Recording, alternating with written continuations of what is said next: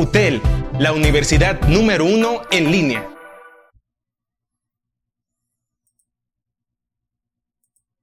Hola chicos, bienvenidos a estos audios de estudio. ¿Qué tendremos en el podcast de hoy?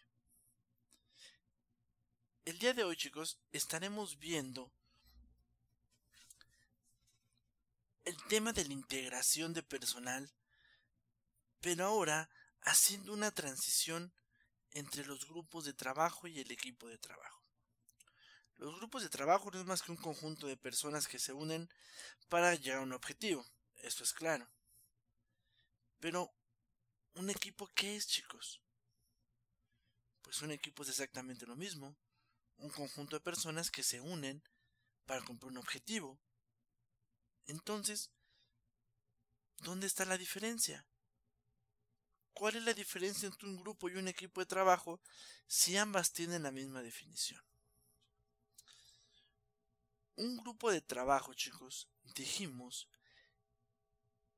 que es lo más parecido o, o, es el sinónimo a un grupo formal. Es aquel conjunto de personas que la organización obliga a estar juntas. ¿Por qué? porque por contrato debes de estar ahí, porque tú eres de ventas, te vas a integrar con otros de ventas. No significa que te lleves bien con ellos, no significa que son tus brothers, no significa que son súper, súper, súper compas o súper amigos, no, simplemente tenemos que trabajar juntos. Inclusive, se pueden quedar hasta mal, sale entre ellos, pero deben de estar juntos y deben de trabajar por el objetivo del área.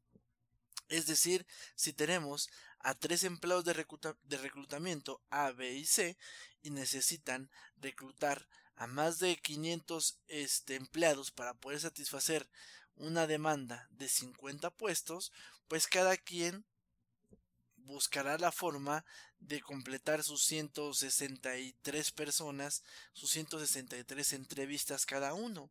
Punto, nada más. ¿Sale? Tanto el empleado A como el B como el C emplearán sus estrategias individuales, sabrán la forma de cómo hacerlo. ¿Sale? Verán ellos la forma de cómo reclutar por OCC, por LinkedIn, por periódicos, por este por, ambulantaje, o sea, por andar en la calle, deambulando, etcétera. Cada uno lo que tiene que cumplir son sus 163 este reclutamientos Punto. Nada más. ¿Por qué? Porque al final del mes juntaremos las 500 que requerimos. Es decir, cada uno ve por su propio tramo. Es más, no tengo ni tiempo siquiera para preguntarme si A o B van bien o van mal. No, a mí me interesa continuar. Si acaso, no, Charón, ¿cómo? Uy, bien mal. ¿Tú? No, voy bien. ¿Cómo le haces? Chambeándole, chambeándole. Pues yo hice esto, esto y esto.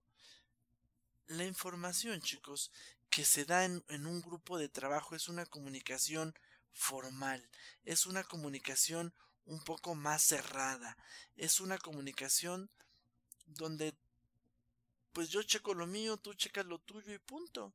Ese es un grupo de trabajo, cada quien tiene su meta y cada uno aporta. Y es válido, ¿eh? Podemos llegar a la meta sin ningún problema. ¿Cuál es el tema de los grupos de trabajo? Los grupos de trabajo, chicos, la gente es individualista. Ve la, ve la manera de cómo pisar al otro, o si no pisar lo mínimo, cómo demostrar que soy mejor que tú, o que yo sí le chambeo más que tú. Punto. ¿Sale? Recalcar que si no nos va bien es porque tú lo hiciste mal, o porque tú no te aplicas. En los grupos de trabajo hay mucho individualismo. Hay mucho individualismo ¿por qué? Porque el ego es parte crucial de los grupos de trabajo. El ego es parte crucial de cada uno de los empleados que integran ese grupo formal. ¿Recuerdan los temas de comunicación donde yo les decía que los grupos formales, ¿sale? Ocupan comunicación formal. La comunicación formal son temas exclusivos del trabajo, o en su gran mayoría exclusivos del trabajo. La comunicación formal es muy fría, dijimos en aquel podcast. La comunicación formal es muy directa. No me relaciono contigo. Yo no conozco al empleado A, el empleado B. Partimos lo, mismo, lo mínimo de trabajo. Sabemos que sé que vive por la zona rosa y sé que ella vive creo que por Tepito y él vive por satélite. Pero hasta ahí yo no me meto en la vida de los demás. ¿Por qué? Porque no, se gusta que, no me gusta que se metan en la mía. Entonces yo vengo a trabajar Punto, nada más. ¿Sale?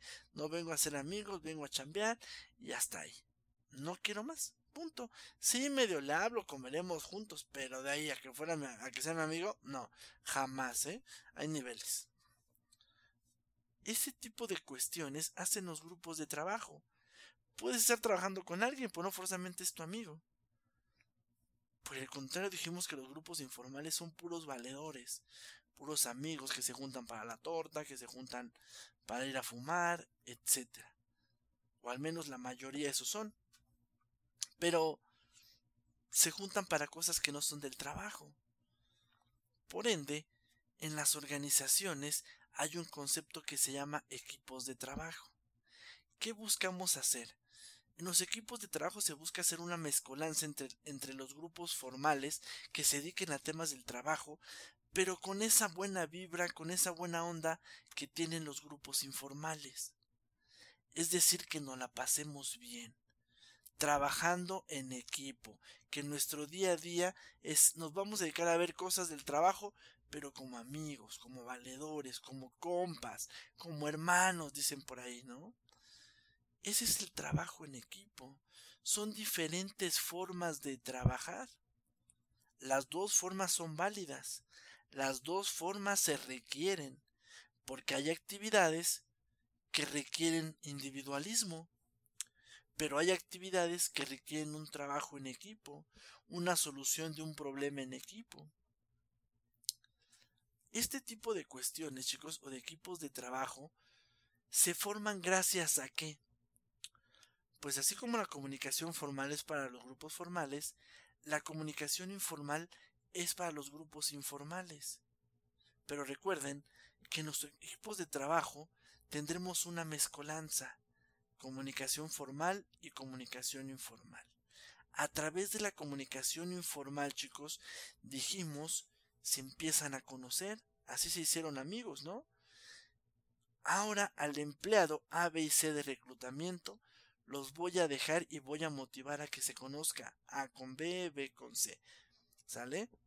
C con B, B con A y viceversa.